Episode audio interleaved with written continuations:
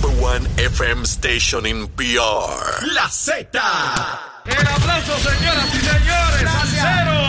Esta es la verdadera y pura emisora de la salsa de Puerto Rico. ¡De Puerto Rico! La Z. WZNTFM 93.7 San Juan, WZMTFM 93.3 Ponce y WIOB 97.5 Mayagüez. La que representa salsa en la isla del encanto. De aquí para el mundo. A través de la aplicación La Música Z93. Tu, tu emisora nacional de la salsa. Muy buenos días Puerto Rico, saludos, comienza Nación Z Nacional, hoy 21, jueves 21 de abril del año 2022, transmitiendo directamente desde el Coca-Cola Music Hall, aquí en Isla Grande, contento de estar con ustedes, hoy con una causa inmensa y un análisis que usted yo sé que espera. Pero antes de comenzar a hablar de todas estas cosas, vamos primero a los titulares con Carla Cristina. Buenos días, soy Carla Cristina informando para Nación Z Nacional. De inmediato los titulares. El gobernador Pedro Pierluisi sostuvo que aún no ha tomado una decisión sobre la extensión de la orden ejecutiva que declara un estado de emergencia por la violencia de género en el país y que vence el próximo 30 de junio. De otra parte, la Comisión de Gobierno de la Cámara de Representantes investigará los recientes ataques cibernéticos que han afectado los sistemas de informática de varias agencias del gobierno. En otros asuntos, la coalición energética Queremos Sol informó que cuatro municipios se han unido al reclamo que han producido más de 40 organizaciones no gubernamentales para reclamar que la legislatura intervenga para detener el proceso de privatización del sistema de generación de la Autoridad de Energía Eléctrica. Y en temas internacionales, el Parlamento de Finlandia inició ayer un debate histórico que, según todos los indicios, culminará con la solicitud del ingreso del país nórdico en la OTAN, poniendo fin a casi ocho décadas de no alineamiento. Para Nación Z Nacional les informó Carla Cristina. Les espero en mi próxima intervención. Estás con Nación Z Nacional por el Habla Música y Z93.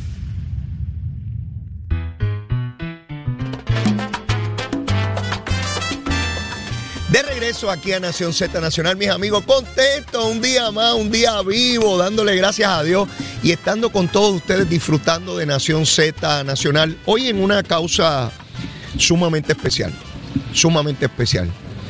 Y todos tenemos personas, familiares, amigos, conocidos, que han sufrido de cáncer. Es una situación en extremo difícil, dolorosa que algunos no logran superar, pero otros sí logran así hacerlo. Y hoy estamos aquí con una organización llamada CAP que le da ayuda a pacientes de cáncer pediátrico. Se trata de niños, de aquellos que empiezan a vivir, de aquellos que apenas en su inocencia comprenden al mundo al cual llegan, cuáles son sus expectativas, sus sueños, sus esperanzas de vivir, sencillamente vivir no es si se compran un carro, una casa, si tienen un grado universitario, si se compran unas tenis o una camisa. Es sencillamente vivir, respirar, estar vivos. Lo que podemos usted y yo hacer ahora mismo. Y quise pedirle al amigo eh, Carlos Bianchi, quien fue representante del Partido Popular, y que hoy aquí me conmovió y me sobrecogió la entrevista que le acaba de hacer el buen amigo Jorge Suárez y Eddie López en Nación Z. Porque Carlos Bianchi y su señora esposa tienen una bella hija, preciosa, preciosa, llamada Adriana. Cuando llegué hace apenas unos minutos, aquí donde estamos produciendo el programa, pues vi la jovencita, me la presentaron, la hija de Bianchi. Pues fantástico, perfecto. Jamás pensé, jamás, que fuera paciente de cáncer ya en remisión, gracias a Dios. Y veía su carita y veía a mis hijas, a Patricia y a Isabela. De hecho, le decía a Adriana que se parece a Isabela. Rubita las dos. Este, Patricia es más prietita. Adriana es más clarita. Y le decía a Bianchi que en casa es igual, hay unos más prietitos y unos más blancos. Porque, mire, así semos, así semos los boricuas, así semos contentos los boricuas. Y le pedí a Bianchi que me acompañara unos minutos y él, estoy agradecido que, que en efecto aquí está al lado mío. Saludos, Carlos, ¿cómo estás? Muy bien, muy bien, Leo. Y, y agradecido primero a, a SBS, ¿verdad? Que, que esté transmitiendo desde aquí hoy a Nación Z y a, y a Nación Z Nacional que estén aquí hoy porque me parece que es importante. Seguro. Di- no- el divulgar la información, el que la gente conozca qué es Fundación CAP, me parece que es muy, muy importante. Carlos, cuando llegué tenías pelo, Sí. ahora no tienes ninguno. Sí. Y lo haces por una causa inmensa. Yo veía tu entrevista, te escuchaba me sobrecogió enormemente, Carlos. Tú tienes una paz espiritual. Hay algo especial en ti. Yo no he tenido la oportunidad de compartir contigo nunca, más allá de verte en tus expresiones públicas como político, como figura pública, como persona, ¿verdad?, que tuvo la oportunidad de legislar para el pueblo de Puerto Rico. Pero no habíamos tenido la oportunidad de dialogar. Y de escuchar tu entrevista, me revelaste a mí, yo estoy seguro que al pueblo de Puerto Rico, algo muy especial en ti, pero muy especial. No solamente como padre, como esposo, sino como persona sensible al dolor, al sufrimiento y a la esperanza, Carlos. Yo te veía cómo tú describías la situación cuando te enteras de, de la condición de tu hija, cómo tu esposa y tú la enfrentaron, cómo han luchado juntos y ver la carita de tu hija y yo, ¿verdad? Este fue, fue duro escucharte, pero a la misma vez tan esperanzador, Carlos. Y yo quisiera que tú nos, nos explicaras qué te da esa fortaleza, Carlos, qué te da eso. Mira, eh, no, no, te, no, te voy, no te puedo mentir a ti ni a los amigos que, que nos sintonizan. Fueron momentos de- difíciles, duros. Las primeras 48 horas de tu recibir un diagnóstico pediátrico es fuerte. Sí, ¿verdad? sin duda. Eh, eh, Adriana era una, es, es una nena completamente saludable, no se enferma nunca, eh, muy rara vez, más allá de las cosas ¿verdad? regulares que pasa, pasa un niño. Y, y de momento, de, de la nada, de, de- en cuestión de dos días, recibir un, un diagnóstico de cáncer de sangre, pues es, es- es duro. Sí. Eh, se te derrumba el mundo, pero, pero tienes, tiene uno como familia, ¿verdad? Primero, yo tenía que darle fortaleza a mi hija, que estaba en, en una cama en un hospital que ella no podía ver a sus padres eh, decaídos. Claro. Esa, claro. esa fortaleza tiene que venir de, de adentro Claro. primero. Eh, y mi esposa en eso fue, tengo que decirte, un- un- una cosa, es un ángel. Qué bueno. Porque qué mi esposa recibe. eh, la nena, la nena eh, estuvo en sala de emergencia en, el, en, en Mayagüez Medical Ca- Center. Carlos, antes que me digas eso, la nena está totalmente bien. Sí. ¿Qué ocurre de momento que, que hay que llevarla? al- ¿Qué, qué síntomas? ¿Qué pasó? Pues le dio un, eh, un poco de fiebre. Ajá. Llamamos a la doctora de cabecera y le dijo: Pues mira, llévenle a hacer unos laboratorios. Le hacen los laboratorios.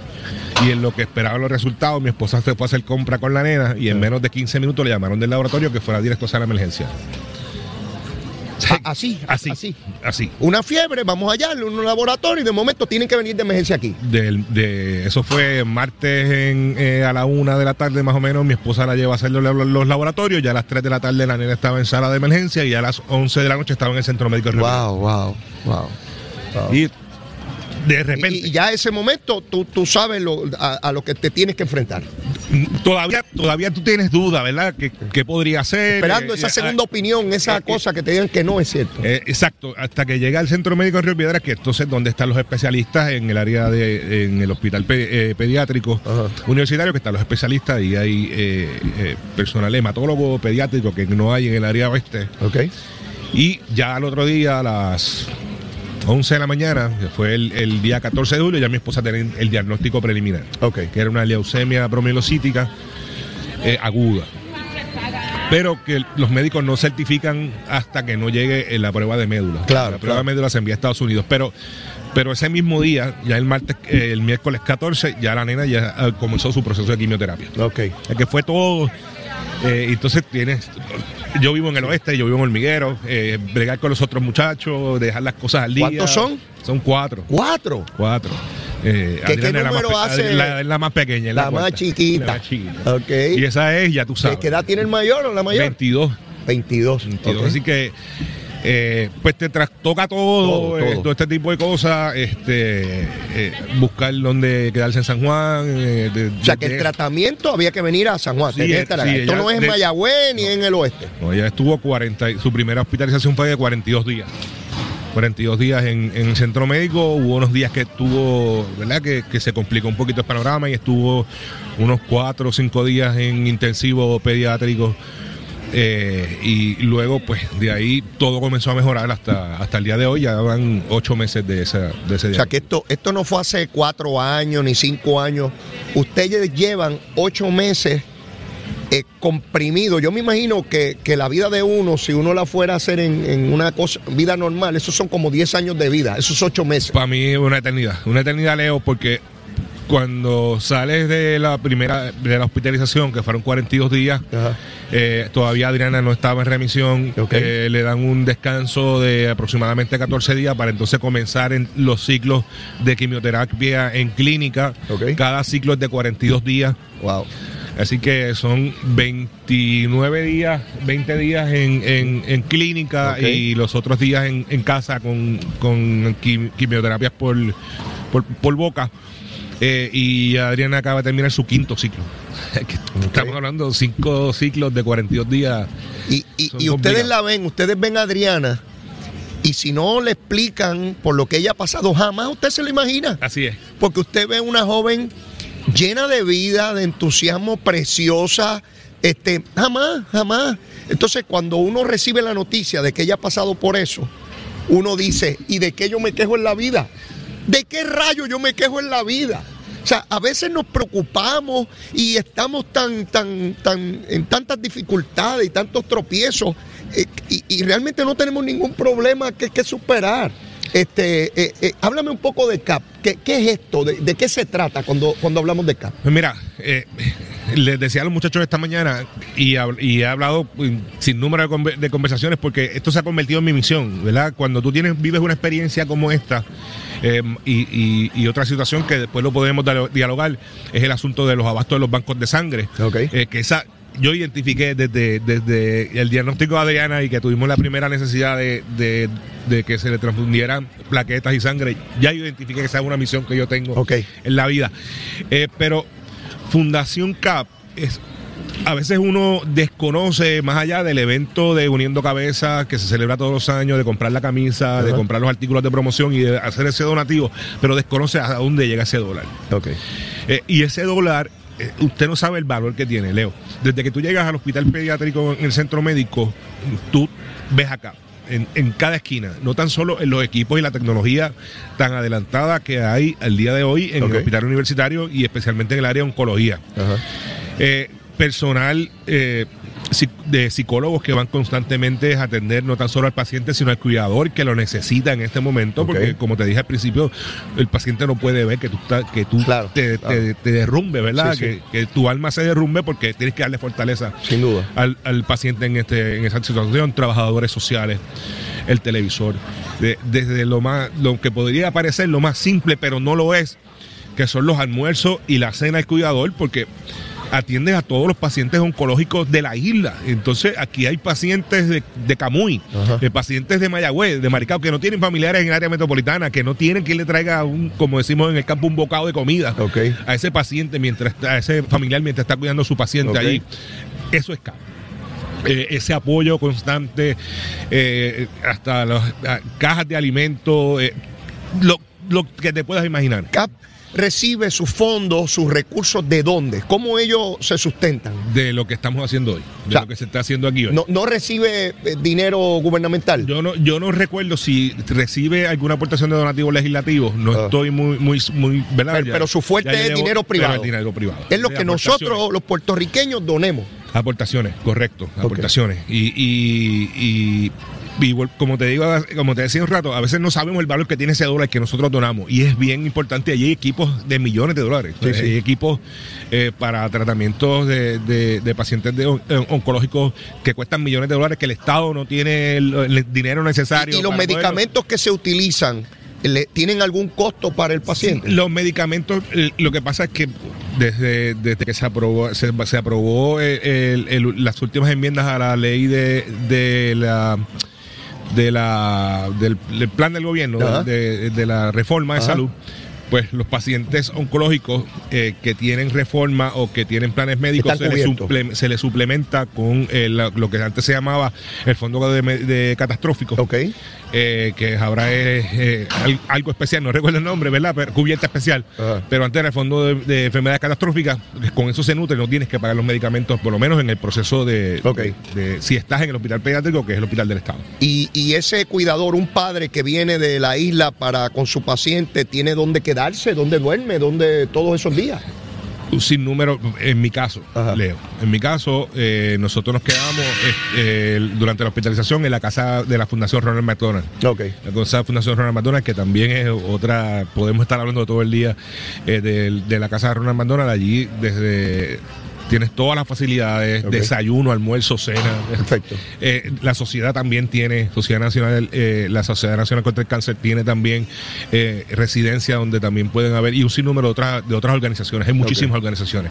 Pero CAP eh, se enfoca, ¿verdad?, en todo lo que tiene que ver eh, con el equipo, el personal que atiende directamente al paciente. Ahorita hablabas con, con Jorge y Eddie sobre cómo eh, las personas que están relacionadas a pacientes, ya sean familiares o amigos, se dan fortaleza unos a otros, se conocen. Hablabas de Dalmao, del ex senador, buen amigo, eh, con la condición de, de su hijo, que ya, ya, ya va para la universidad, leí el otro día en las redes.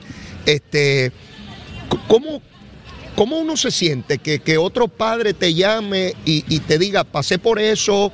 ¿Qué efecto tiene en uno? Eh, eh, es importante, Leo, porque a veces cuando tú comienzas el proceso no entiendes, a veces tienes muchas lagunas, muchas dudas, aunque los oncólogos te explican, ¿verdad? Con detenimiento, pero, pero uno como padre tiene unas preocupaciones que, que eh, ese, ese support que te dan otros padres, y te tengo que decir también la, la representante Estrella Martínez, eh, de, de Salinas, eh, Coamo y Santa Isabel, que fue paciente de leucemia, eh, que es la misma leucemia que tiene mi nena, pues también esas llamadas de ella constantemente. Oh, sin duda, Y, sin y duda. como parte del proceso, pues, y me decía, mira, ahora va a pasar esto, eh, el- el- la nena va a pasar por esta situación. O sea, Y todo eso, y eso trae paz. sí, eso trae paz. le da tranquilidad. Seguro. Le da tranquilidad en, en el proceso, pero créeme que yo, yo no me quejo. Yo he recibido tanto apoyo de tanta gente Y es que se, se nota, Carlos, tú, tú hablas con una, te- hablas con paz.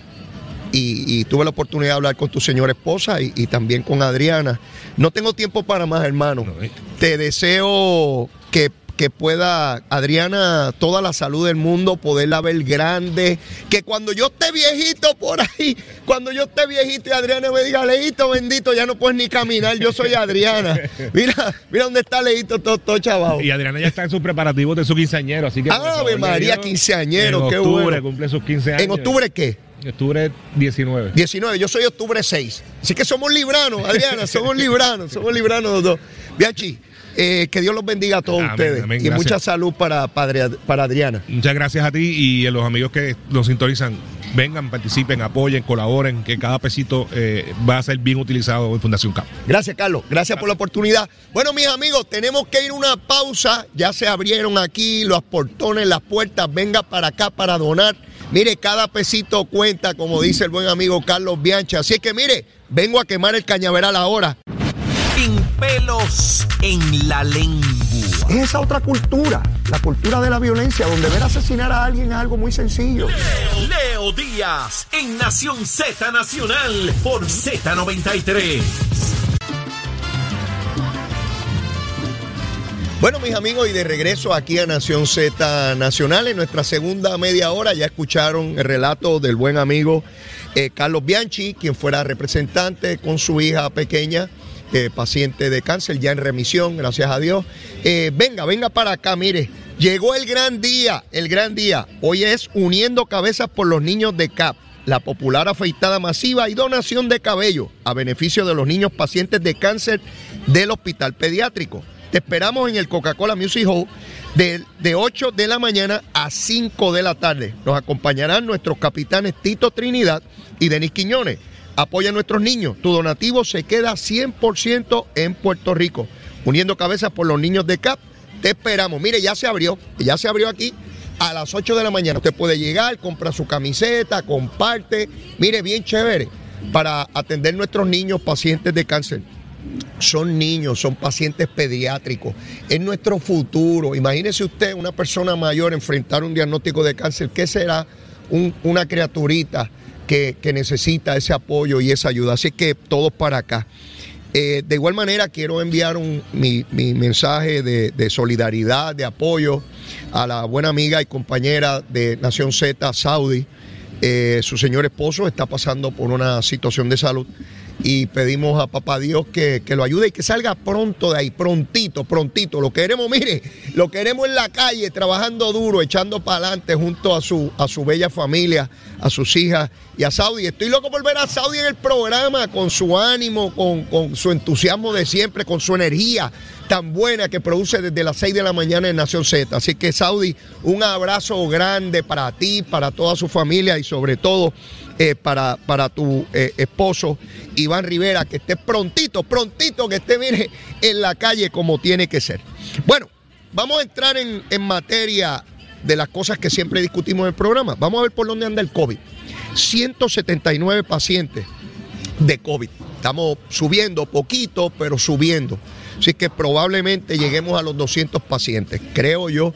Ya quisiera decirle, mañana ya es viernes, que le dijera el, lunes que, que venimos bajando, que, que no llego a 200. Sería mi, mi, mi mayor esperanza. 24% de positividad. La positividad también sigue aumentando lentamente, pero mire, de 3 puntos algo que estuvo, ya va por 24 y se da instrucciones en el Departamento de Educación para hacer, oiga bien, obligatoria la mascarilla para nuestros niños, obligatoria la mascarilla, para tratar de disminuir el nivel de propagación del virus. Eso es todo, tratar de disminuir el mismo. Luma, Lumita, Lumera, vamos a ver por dónde está Luma. A las 5 de la mañana habían 333, mire qué número, jueguelo, jueguelo. Yo no juego, pero bueno, el que juegue, 333, 333 abonados sin energía eléctrica a las 5 de la mañana. Habían zonas como San Juan donde todo el mundo tenía energía eléctrica.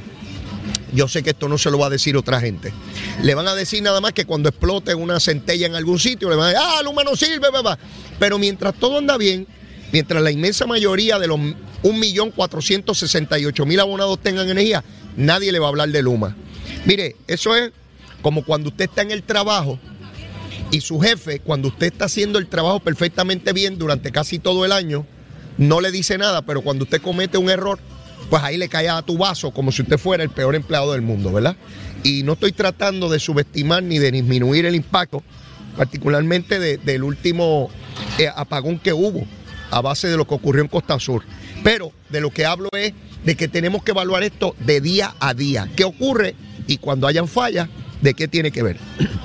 Así que eso con relación a Luma Lumita Lumera, mis queridos amigos. Mire, hoy veo un titular en el periódico El Nuevo Día que la guagua blindada de, de Rosselló y ponen el apellido Rosselló bien grande ahí.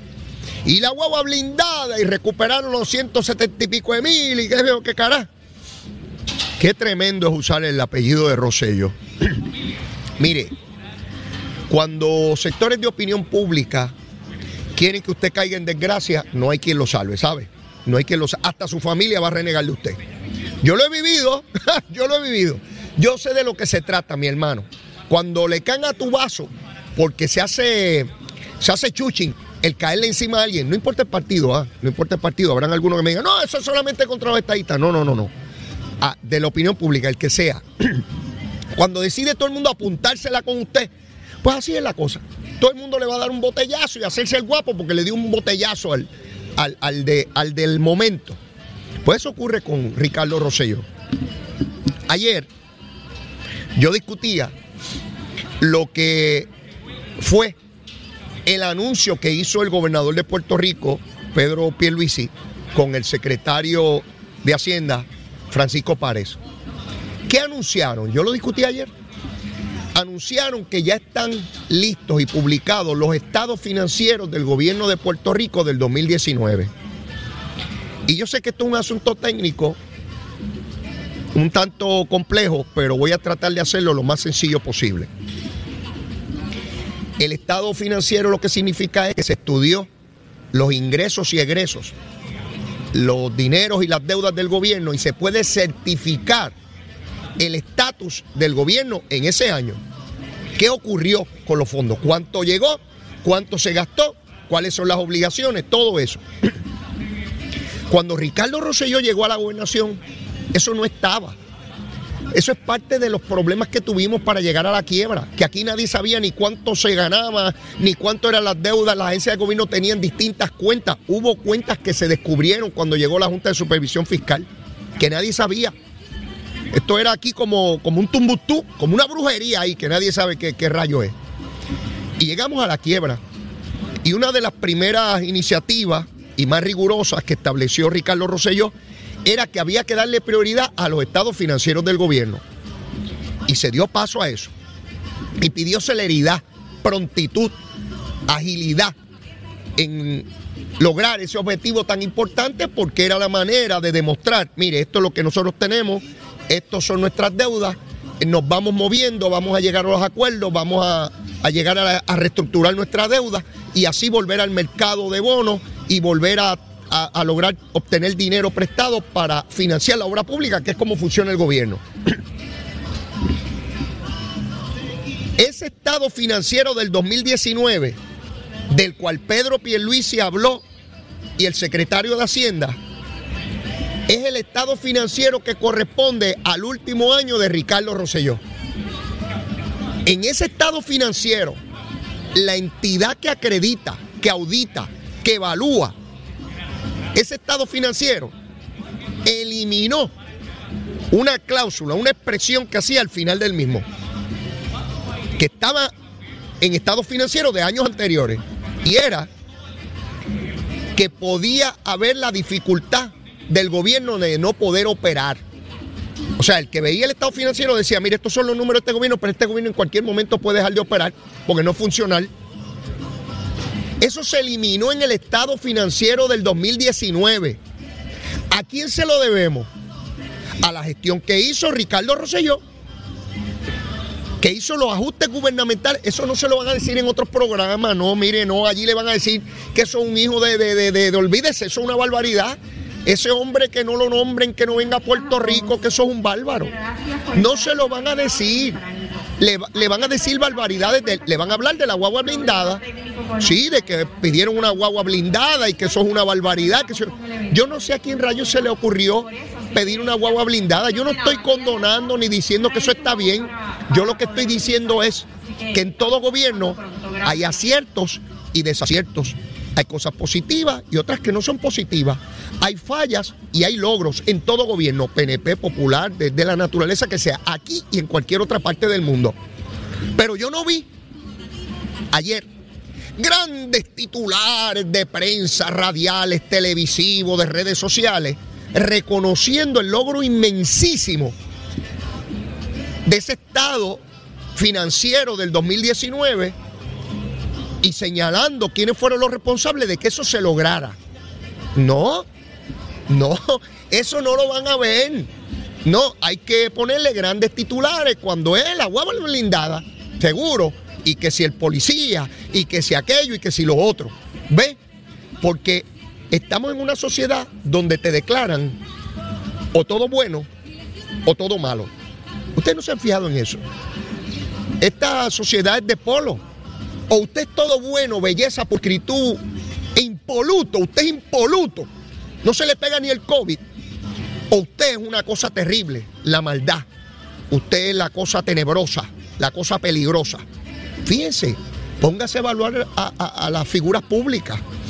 Van de un polo a otro. Y yo no evalúo las cosas así.